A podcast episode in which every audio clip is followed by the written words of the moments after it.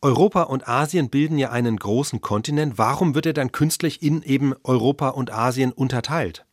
Tausend Antworten.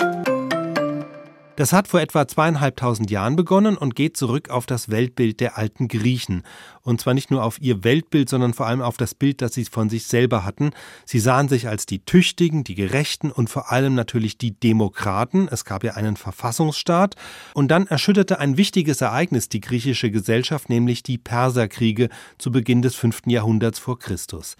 Die Griechen waren zwar wesentlich schwächer, was ihre Mannstärke betrifft, aber es gelang ihnen trotzdem, die Perser zu besiegen, und zwar in den großen Schlachten von Marathon und Salamis, und für die griechischen Geschichtsschreiber war das eben auch ein Sieg der Griechen gegen die Barbaren. Und weil die Perser aus dem Osten über Anatolien kamen, war das für die Griechen der Anlass, in der Ägäis, also zwischen Griechenland und Anatolien, eine ganz fundamentale Grenze zu ziehen und alles jenseits der Ägäis als den Erdteil der Barbaren zu betrachten.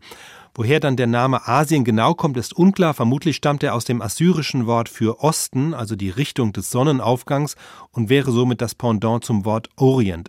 Also Europa hier, Asien dort, Okzident und Orient, das hat alles in dieser Zeit seine Wurzeln.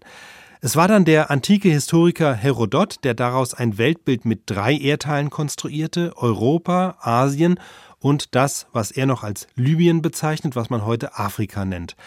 Die Grenze zwischen Europa und Asien ließ sich aus Sicht der griechischen Geographen eben leicht festmachen. Sie verlief in Verlängerung der Ägäis am Bosporus, also entlang der Verbindung zwischen Mittelmeer und Schwarzem Meer, dann durch das Schwarze Meer hindurch und schließlich vom Ostrand des Schwarzen Meers durch den Kaukasus rüber zum Kaspischen Meer.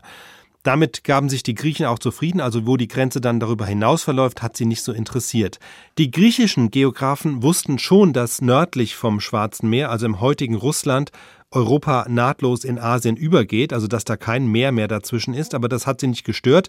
Die Gegend war einfach so weit weg, dass sie sich damit nicht näher befasst haben. Nach heutiger Definition ist dort der Ural, die russische Grenze zwischen Europa und Asien, aber diese Definition ist viel, viel jünger und kommt einfach daher, weil der Ural schlicht und einfach die Ostgrenze des russischen Reiches im 18. Jahrhundert war. Das heißt, diese Grenze zwischen Europa und Asien wurde nach und nach definiert.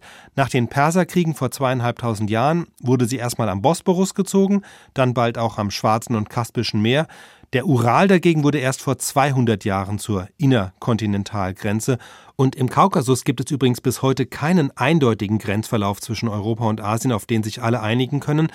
Mit der Konsequenz, dass nicht klar ist, wo der höchste Berg Europas steht, denn es gibt einerseits den Mont Blanc in den Alpen, aber es gibt auch im Kaukasus den Elbrus, der mit 5600 Metern noch höher ist als der Mont Blanc, aber Nachdem man sich nicht einig ist, ob der in Europa oder in Asien steht, ist eben diese Frage, wo der höchste Berg Europas steht, nicht geklärt. Ist aber auch nicht so schlimm, denn Herodot hat schon vor zweieinhalbtausend Jahren bezweifelt, ob das so wirklich so wichtig ist und ob diese willkürlich gezogenen Grenzen zwischen Europa und Asien Sinn machen. Für ihn waren es einfach Konventionen, Definitionen, die man nicht überinterpretieren sollte. SWR Wissen. Tausend Antworten.